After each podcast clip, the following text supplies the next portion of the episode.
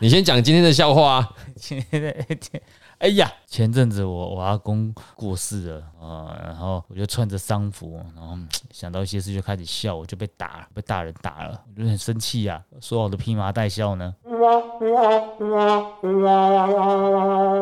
好，这个笑话你想多久？这笑话是最最近用了一阵子，蛮难笑的。那可以要在下最后一个等结束的时候再讲，大家听下去啊。好，，欢迎收听《东邪西毒》，陪你轻松聊完一本书。我是 Eric。我是 Jeremy。那我们今天要聊的呢是上个星期我们没有讲完的话题，那我们就开始喽。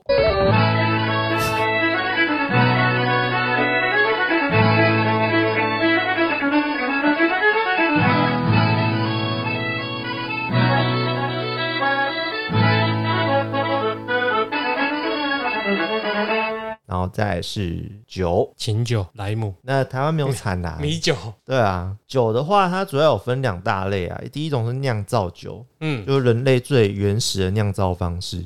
一种是蒸馏酒、对，一种是蒸馏酒，就是酿造之后再蒸馏而成，高粱，它酒精趴数、浓度趴数会比较高。嗯，那台湾的酒的话，就是有原住民族的话，它就是小米酒嘛。嗯，那小米酒的制作方式知道吗？就酿造嘛，怎么酿？就那样酿，那样酿？吐两口口水下去，让它发酵。啊，就是他把小米，这就是说像赛夏族的搅酒，他就是把小米含在口中这样搅搅搅，嗯嗯嗯，对，然后搅到有发酵的味道之后，它就变曲，然后再把它捣碎糯米跟人体人体酵母，对，人体酵母，然后就是把它放到瓮里面啊，嗯等它有那个气味出来，然后你再加水，这就是现在应该没有了啦。这个哎，有也是私酿的哈，大家不要担心。不是很卫生。嗯，再来是汉人移民带来的酒，那中国酒主要有两大类，一大类是黄酒，就是酿造酒。一个是白酒，一个是白酒，它是蒸馏酒。当时和治时期啊的那个《热兰遮城日志》里面，他就有提到说，台湾人啊，他主要从中国引进的酒，反而不是上述两种酒，嗯，是啤酒哦，啊。不过那是荷兰人的写法啦，他嗯其实还是黄酒，对他只是把它称作中国啤酒，就 Chinese 嗯，啤酒也是用酿的嘛，啤酒也是酿造对啊酒，对啊。所以他是喝到用麦子酿的，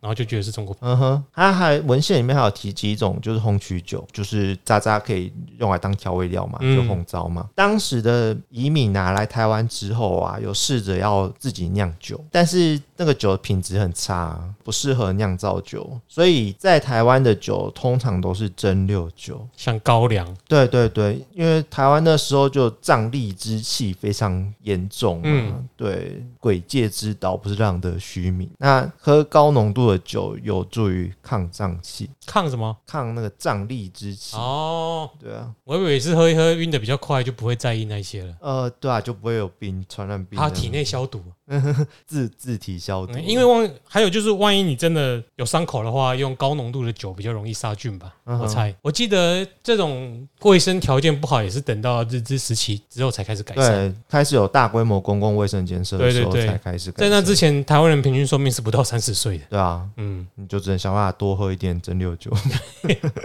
我泡在蒸馏酒里面。嗯，那就是荷兰人刚来台湾的时候，他有搬出所谓的禁酒令。呃，因为酿酒是需要消耗粮食的嘛，嗯。嗯，台湾主要是稻米，那大量消耗粮食的结果就是台湾的粮食比较缺一点，所以荷兰人就说，呃，你酿酒必须要有执照，并且还会就是课酒税，所以那个时候其实台湾就已经有一定规模的酿酒业。那台湾的酿酒基地啊，在合治时期的时候，主要是在台南一带，呃，因为最早上岸嘛，然后再来是小琉球，呃，小琉球原本有原住民的，大家有去过小琉球的话，有去过乌鬼洞，你有去过小琉球吗？很小，我已经没印象了。小琉球就是以前有原住民啊，就是荷兰人在一六三一六三六年的时候，他有派兵攻打小琉球的小黑诶、黑人族，某某社对某某社，然后就是把他灭灭族，灭啊，对，就全部清光，所以那个才叫乌鬼洞啊。嗯哼哼，对对对，那把那个就是族群给灭掉之后，他就把它当做是那个酿酒的基地，把土地承包给华人嘛，那就开始酿酒。就我现在都在做虾卷，不是什么卷现在麻花卷啊，麻花卷了。对，对对，那中国的黄酒的话，它是用米酿的嘛，它是酿造酒，但是台湾的酒它是属于蒸馏酒。台湾的米酒是蒸馏的。对啊，台湾米酒是蒸馏酒，所以跟中国其实不不太太一样。嗯，因为台湾也产甘蔗嘛，所以会在酒加糖蜜，就是可以减少稻米的用量。那现代台湾米酒的话，是出现于那个日治时期，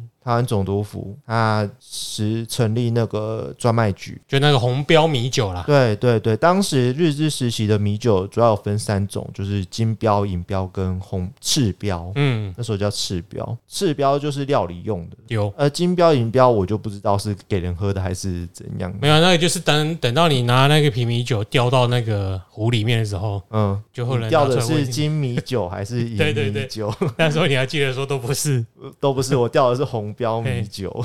然后马英九就会浮现上来了。哎，我降价了。哎，快点，然后战后的时候，就是呃，台湾省行政长官公署就接管了专卖局嘛，啊，自己自己搞，我也要搞专卖这样子。到了今天叫做台湾烟酒公司啦。嗯，以前叫做台湾烟酒公卖局。哎，他在叫做公北局哎，嗯，对他们好像就把金标跟银标给废掉了。嗯，就只保留了赤标米酒，嗯把它改成红标，就是现在的料理米酒。当然也是有很多酗酒的朋友会直接拿来喝啦。嗯，嗯，对。那战后的酒的话，主要生产有新建的，例如说像金门酒厂嘛，嗯，马祖的八八坑道，他们好像都是高粱哦。对，对，都是蒸馏酒。那像在普里酒厂的话，它好像有绍兴。对，嗯，奇怪，为什么普里酒要用中国酒的名字？他应该就是绍兴酒吧？哦，对了，他不是做米酒啊？干嘛不叫普里酒？也许跟移民会不会有关系？嗯，不知道。嗯，我觉得说不定有可能，对啊，因为普里那时候移了很多内地的居民过去嘛，嗯哼，所以变成说在现在亲近农场也是很多都是嗯在那边开垦的啊、就是农业上山政策嗯的时候，对，我觉得应该是同一个时期，嗯，说不定有关系，不知道，不敢保证。台湾其实可以发展自己的品牌酒啦，嗯像什么格马兰威士忌啊，还有像你刚刚说的那个，台酒其实很多的产品就是了啦。嗯，嗯，对。不过台湾小麦还是产量太少了。其实不一定要用台湾的小麦啊，嗯，台湾主要是用米来酿，对，我们可以做出自己的特色，但不一定是说什么东西都是要用。比如台湾如果不适合种小麦，那你就其实就也不一定要用小麦了啦。用凤梨啊，对啊，像在啤酒里面加嗯，加了凤梨之类的，凤梨啤酒，对，啊，这种就还可以啦。嗯，嗯顺便帮农民减轻一点负担的，嗯，对，加一点石斑鱼啊，石斑鱼，弹牙的啤酒。靠的超恶心。好，再来是讲完了酒，我们来讲冰。台湾第一这一星，第一。诶，第一。第一这一星啊，第一。北刷冰，美冰还是凉第水？第一北冰，哎第二做一星。哎嘿，得一北冰，得一这一星，对哎，对，台湾早期是没有冰品的，因为冰不容易保存就。没有冰箱，怎么会冰品？对啊，哎还是皇帝想吃冰的时候，住皇帝住在温带地区啊，他们还是得想办法生出来嘛，嗯对不对？以前的消消暑圣品主要是仙草冻跟爱玉冻。嗯，那以前台湾的仙草它会加面粉，面粉，哎、对，就是面粉或水，然后再加哦糖蜜这样子，对，让它煮成仙草冻。后来都加那个番番薯粉嘛，番吉混，嗯，就变藕泥了，嗯呵呵，就变藕泥了。我乱说的。然后再来是爱玉，爱玉是台湾，就是爱玉子，它是台湾特有变种，就是台湾才有，就是我们台湾吃的爱玉是嗯台湾特有种、变种啦。所以你吃爱玉的时候，应该要心怀感激，对啊，心在其他地方不。不太会吃得到还有一个是那个西国米圆，就西谷米，西谷米你吃过西谷米吗？西米露啦，啊，西米露啦，西米露有，它是西谷椰子的那个里面的树茎内淀粉制成米粒状的食品，它起源于东南亚，然后在那个大航海时代的时候有引进台湾，在荷兰荷治时期的时候就有进口。那西谷米的出现，它也催生了台湾另一项很有名的东西——阳明国际的食品。珍珠哎、对，就粉圆，对，粉圆就是参考西谷米的做法。啊，，对，那只是加的内容物，就是它把它改加成那个汤水，把它做成粉圆这样子。好像是用木薯粉还是素薯，素薯粉，哎，素薯粉，对，素薯粉，因为素薯粉比较不会会粘在一起。嗯嗯嗯，而且又比较便宜。那至于串冰，就是台湾冰品的出现要到日治时期。你要先有电才会有冰箱啊，呃，对，有冰箱才能冰东西啊。要有制冰厂。嗯，对，一开始日治初期的时候，日本呃台湾的冰主要是从日本运来的。对，那日本人就觉得，哎，不是这样不行，麻烦。对，麻烦，价格太高了。嗯，所以他就在台湾设立那个制冰厂。有了制冰厂之后，就开始出现就是台湾的串冰，那跟日本的串冰就不太一样嘛。你有你有看过日本的串冰吗？没冰不就是冰吗？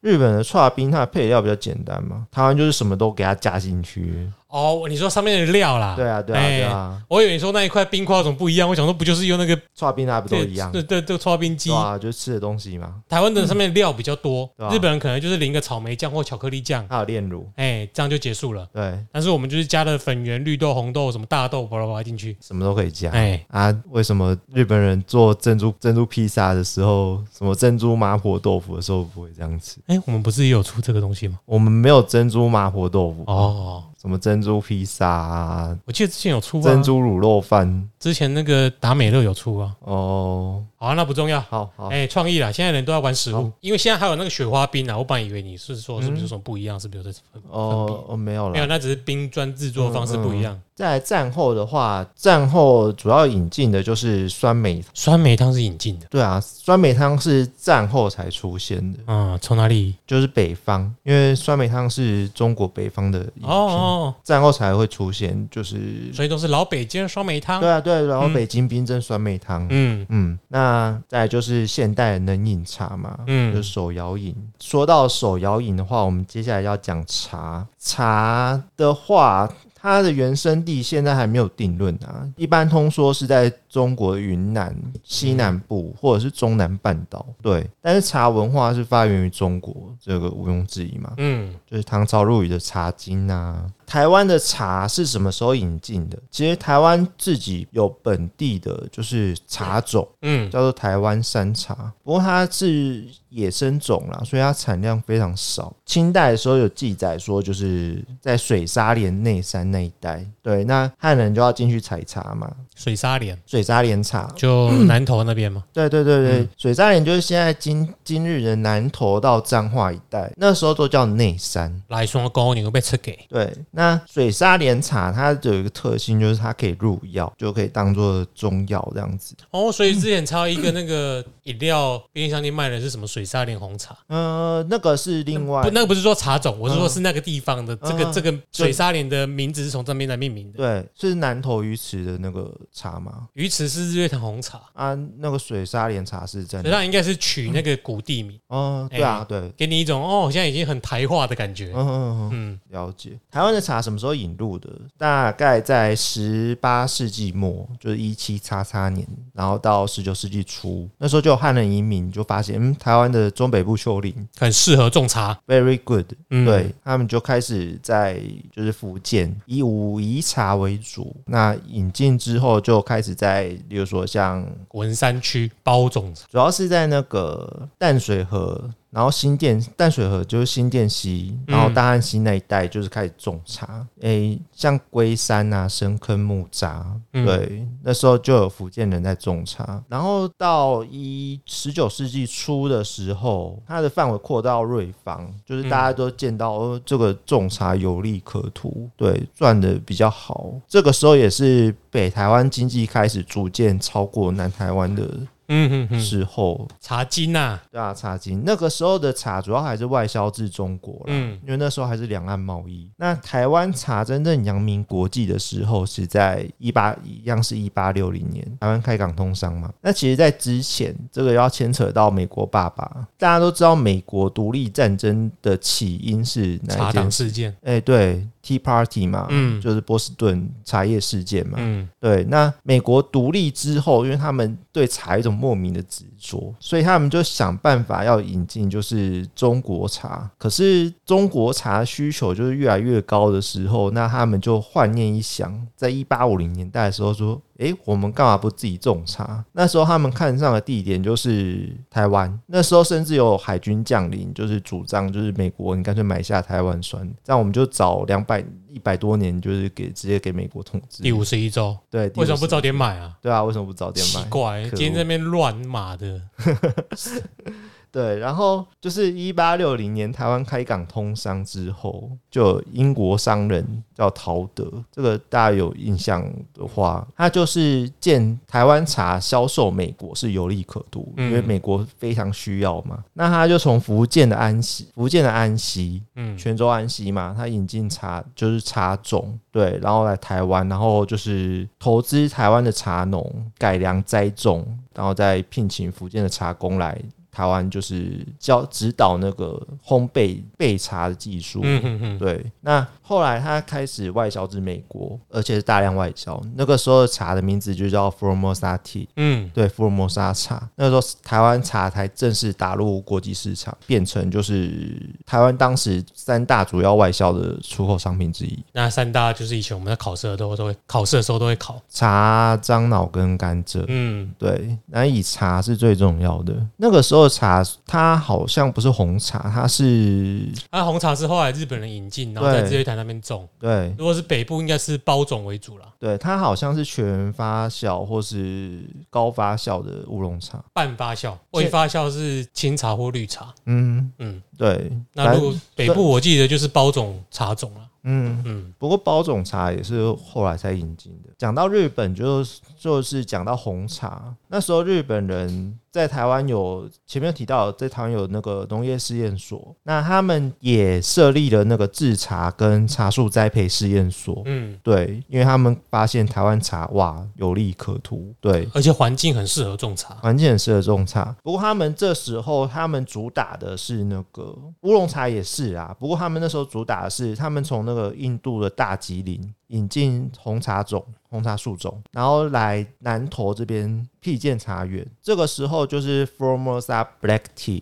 就是福尔摩沙红茶这个品牌，就是成功打入就是国际市场。嗯，那时候竞争对象就是印度的红茶跟斯里兰卡红茶，它、只是到二战的时候，呃，因为太平洋战争嘛，那个时候台湾的茶园大部分，也卖不出去了。第一个卖不出去，第二个就是改种粮食了。嗯嗯，对，很多都改种粮食了，所以基本上台湾红茶曾经一度就是落寞到战后的时候。那像鱼池的红茶、红玉，它是近几年才就是重新复兴的。嗯，对，不过它也是使用就是当时参考日本的红茶产业的复兴的这样子。好喝，你有喝过有啊，哦？现在喝到不难吧？其他还有什么阿里山啊，什么武林啊、嗯福寿山啊，都很棒。哦，对啊，台那个都不是不是只是红茶而已啦，还有其他的茶种啊。台湾的山都嗯爬满了茶园。嗯，然后再下一个是刚刚讲到茶嘛，樟脑跟甘蔗。所以现在讲甘蔗、对糖，，我们现在要讲糖。诶，糖的原产地有一说是中国南部，那有一说是新几内亚岛。传播对象它都是由南岛语族，就是负责就是带销往传往东南亚，就是种植。基本上就是南岛语族新几内亚的说法会比较可信一点。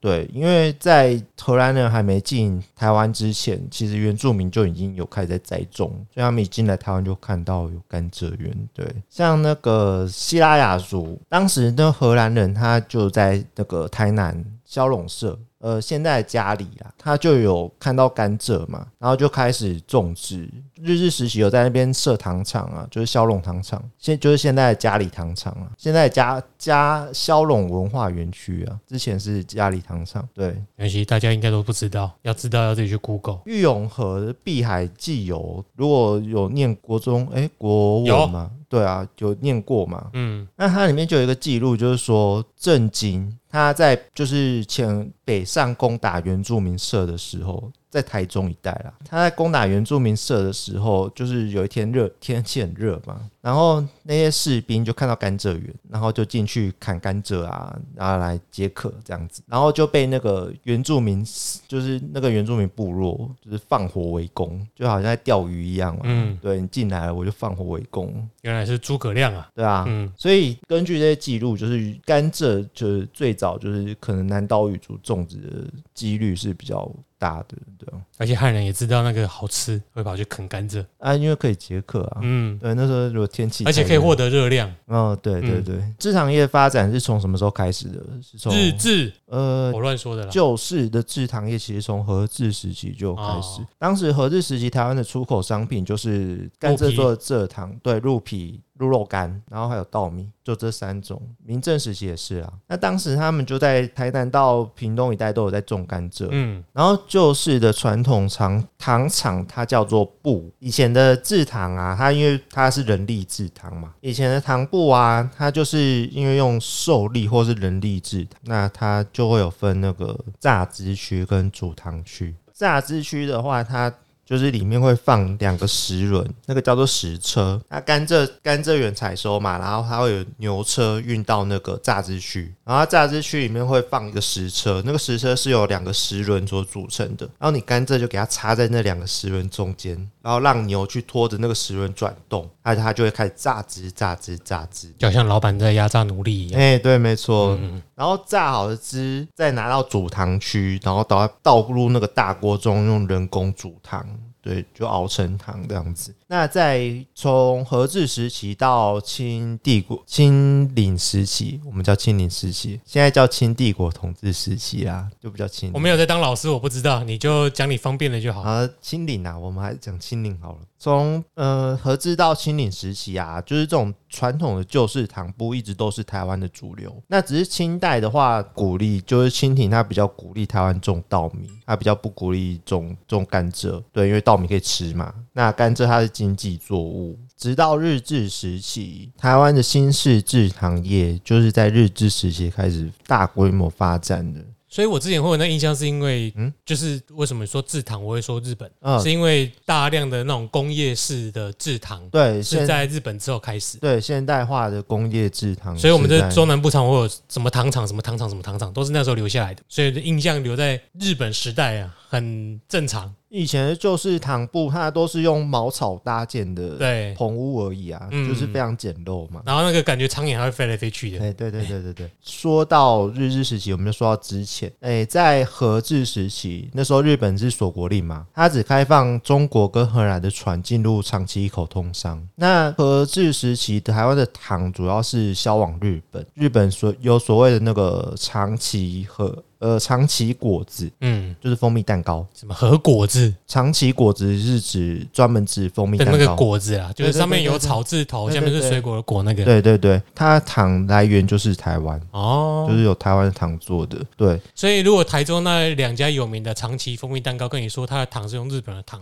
其实不如用台湾的糖就好了，假赛因为啊，当初长崎的糖是用台湾的糖。对啊，没错啊，就是脱裤子放屁也绕一圈这样子。所以日本在得到台湾，就是一八九五年日本开始统治台湾之后，他们第一件事情就是开始用力发展台湾的制糖业。那时候那个蓬莱米还没出现嘛，对他，所以他们是以制糖业为主。那甘蔗在台湾的生长环境比在日本好。嗯，因为嗯，甘蔗是热带经济作物对，制糖会社就是日本企业嘛，就开始大肆进驻台湾。雷公金甘角哦，回小崩，崩，嗯，对，没错，就是这个时候。对。那不过这个时候，因为那时候有机械力了，就是蒸汽机，对，所以它产量就开始大幅提升。然后会有一堆的那个糖厂的铁道，对那种火车在甘蔗。对啊，对啊。你知道你现在坐的这地方，就是以前就是糖厂的甘蔗田。你说后里吗？对啊，这里铁路都拆光了。应该都没了吧？哎、嗯，有一个政权是专门在破坏古迹的。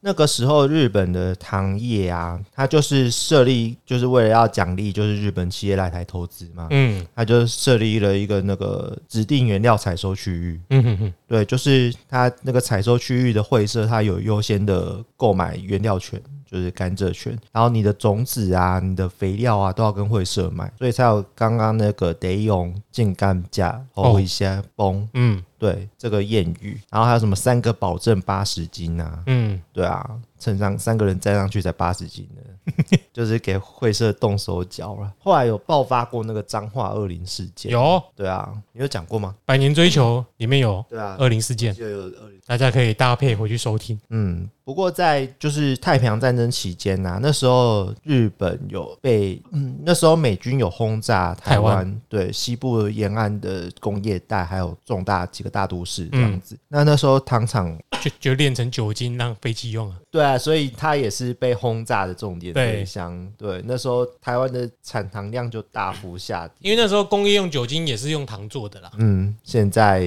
现在就不知道了。哦，现在就不知道了。嗯，对，国民政府在一九四五年接收台湾之后啊，他就在一九四六年成立那个台糖。基本上，日本的什么制糖会社啊、株式会社那些都给国民政府给接收走了嘛。对，对啊，接收然后适逢就是民国四十年代进口替代政策，那个时候就是大力发展就是稻米外销啊，还有蔗糖外销。那个时候糖可以占到就是台湾出口外汇的近八成，哦八十 percent。嗯嗯，那个时候糖价还蛮好的，嗯所以像什么八、啊，就是那个时候也是那个时候肥的溜溜这样子。哦不过后来就是因为产糖成本越来越高嘛，嗯，然后国际糖价又像台积电的股票一样，所以后来台糖就放弃生产嘛，就是逐渐转型。不然台湾那个最大的地主应该是台糖，它土地现超低的，在还是吧？现在可能也还是。对啊，他现在就是不种甘蔗，种房子啊，对啊就。是厂商来租啊。好，糖的部分讲完之后，再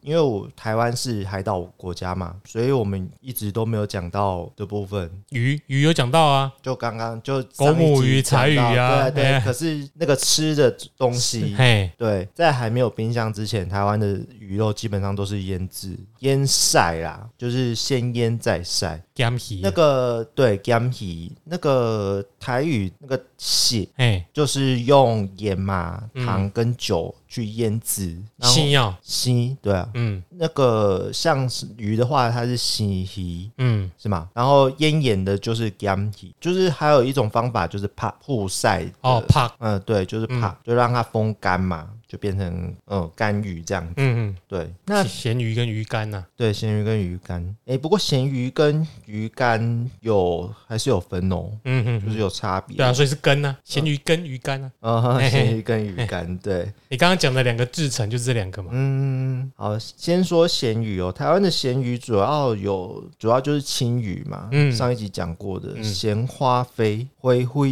应该是这样念吧？我不敢保证，啊 哎不敢保证我一定会剪掉。嗯，好，不咸的话就是鱼干。嗯，哦，皮包啊，像是扁鱼啊、嗯，鱿鱼啊、九孔、大料、大料洗上干料啊，哦，干货。嗯，然后第三种是鱼龟，就是我们刚鲑鱼的刚鲑讲到对，鲑鱼的鲑，嗯就是前面讲的龟汁，就是鱼露啦。嗯哼，对，在台湾里面，就是台湾话里面那个龟，它就是不是指鲑鱼，嗯都是指只要是海鲜类，什么鱼虾贝类啊，嗯嗯嗯只要是有腌制过的，它都可以叫龟。嗯，像什么除了鱼龟啊，还有虾龟啊、蛤蟆龟啊，对啊。我倒是不知道这个用法。它书里面有提到几个谚语是跟龟有关的啦。嗯诶、好，然后再来是鱼鱼鱼腐，那个字念嗯。e b o 对对，那个 e b o 通常用来指那个小鱼干嘛。嗯哼，鱼包啊，然后再是鱼响，那个鱼响它其实就是鱼干呐、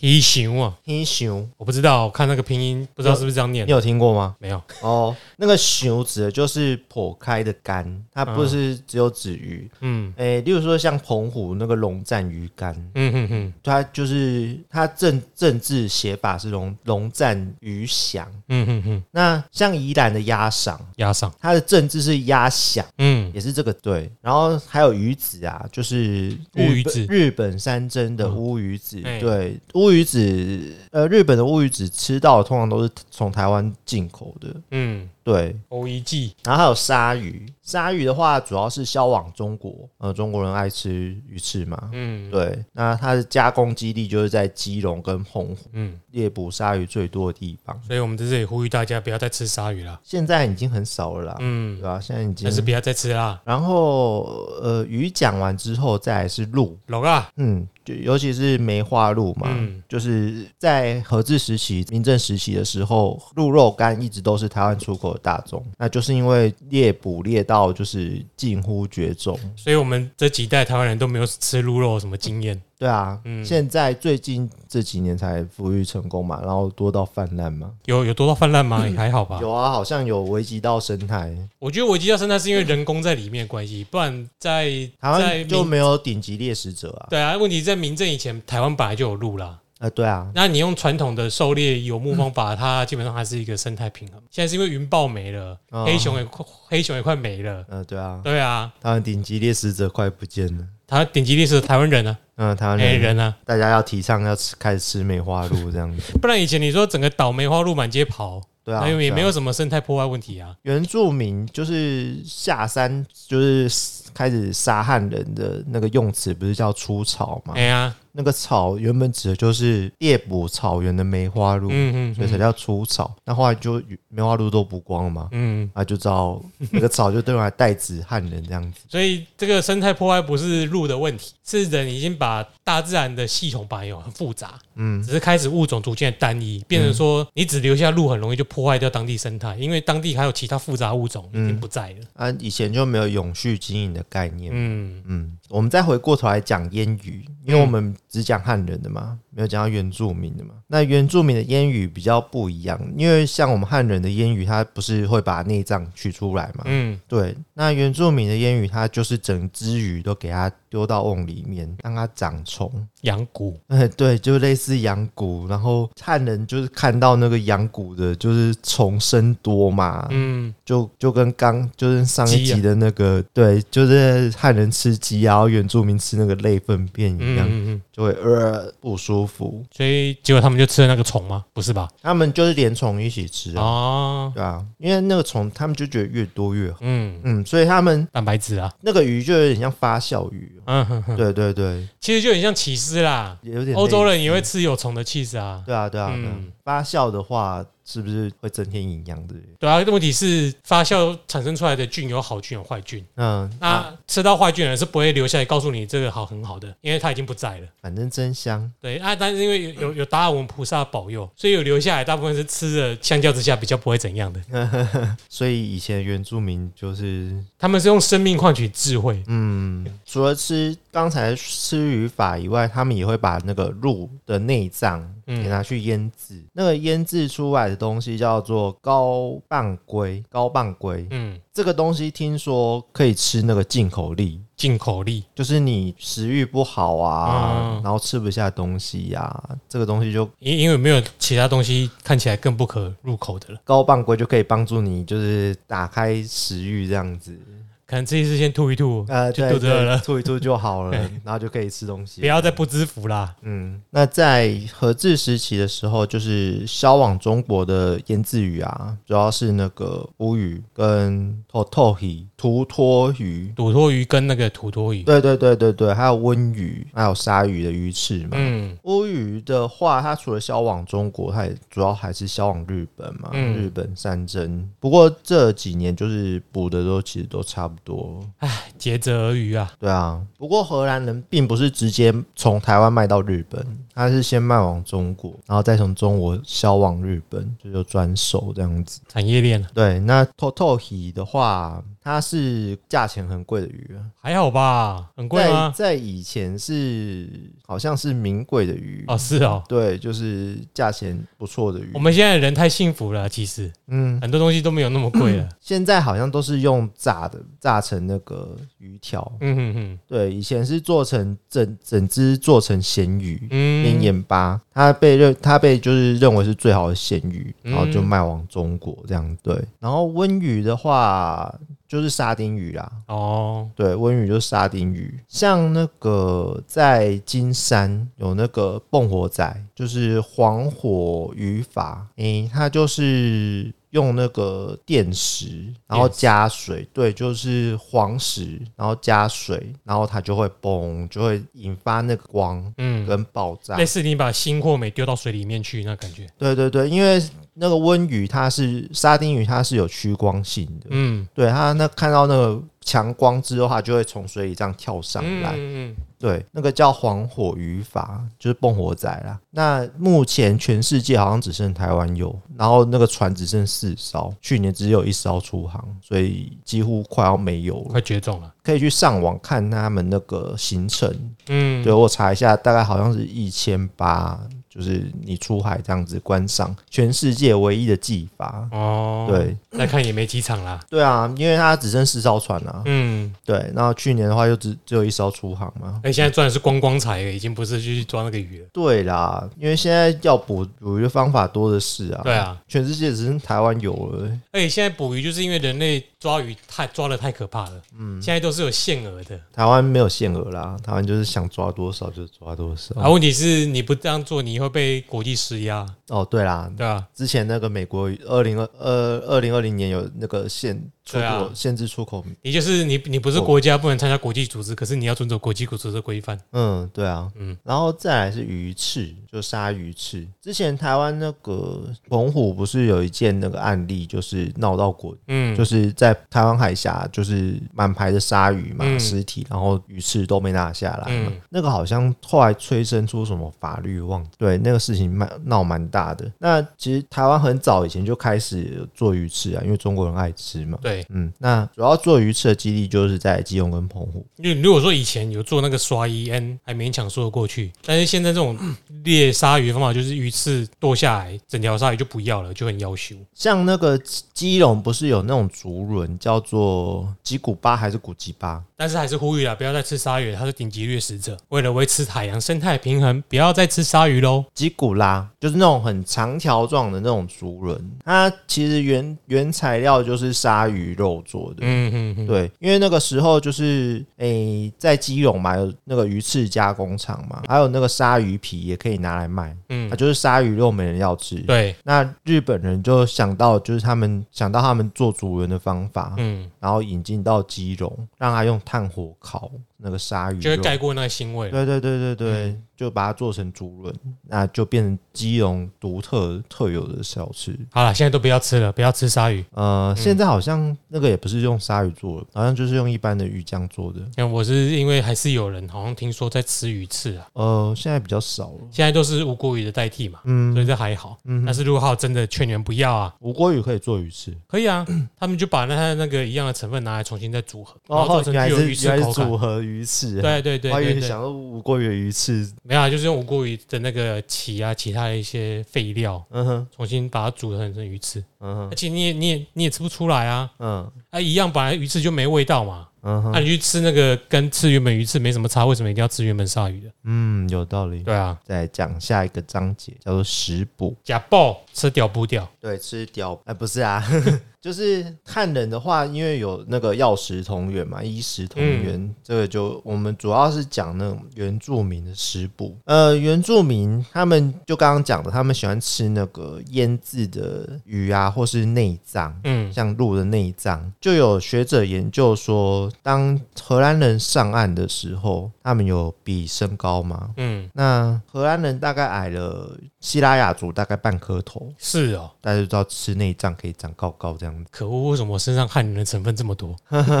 主要是那时候欧洲的肉类摄取量还没那么多吧。可是荷兰的高是有基因问存在的啊。不过那个时候荷兰人，那个时候荷兰人大概平均还不到一百七哦，哦，对，大概才一六吧。然后那时候的希腊人大概是一七五、一七对啊，我过了我过了一两百年才达到荷兰人平均，一百多年前我的连荷兰哦，你没有一七零我没有一七零啊。哦，是哦。没有，啊，西拉雅我记得是靠近在台南那一带嘛。对啊，就台南的迦南平原的原住民，基本上就是希腊雅跟洪雅洪雅族在那。时候平均就一七五了，难怪王建民有到一百九十几。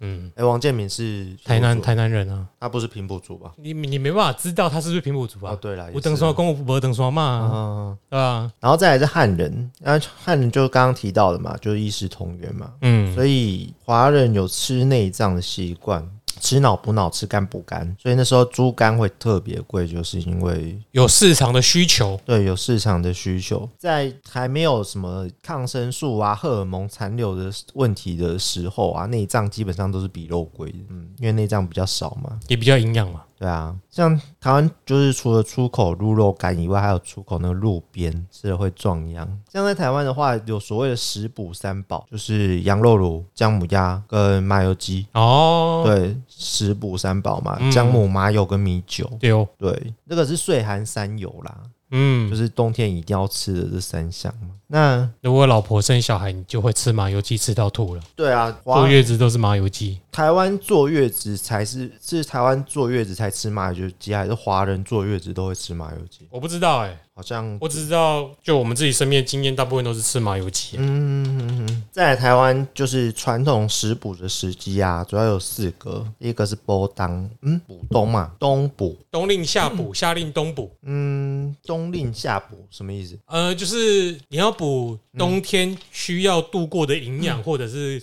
抗体，需要在夏天的时候。那如果你要补夏天度过的时候需要的身体，你要在冬天的时候就补。哦，是吗？不过像什么麻油鸡 那些，不是都是在冬天才吃的？对啊，我说应该是我去韩国的时候听到的说法。哦，所以他们你去吃人参鸡、参鸡汤啊，嗯，韩国人当地都是夏天去夏天去吃的。对啊，他们是夏天去吃的。对啊，外国人才会在冬天的时候去跑去吃人参鸡，嗯，然后他们冬天的时候就会吃冰凉的冷面什么之类的，这我完。全无法理解的逻辑。这冬天吃冰，夏天吃补，这样不会很燥热嘛？然后冬天的时候会很胃寒。这文化嘛，他们不会这样啊。韩国人就是强。然后第二个是坐月子嘛，嗯，坐月子要吃麻油鸡酒。然后第三个是转大人，登短郎嗯，登短郎那个时候就要吃四神汤，才能长高一点，内内大一点。嗯。嗯，然后第四个是手术后常吃的就是鲈鱼汤，对，鲈鱼汤、嗯，胶质嘛，伤口恢复嘛。好像也是过鱼汤哦。嗯，嗯，再来就是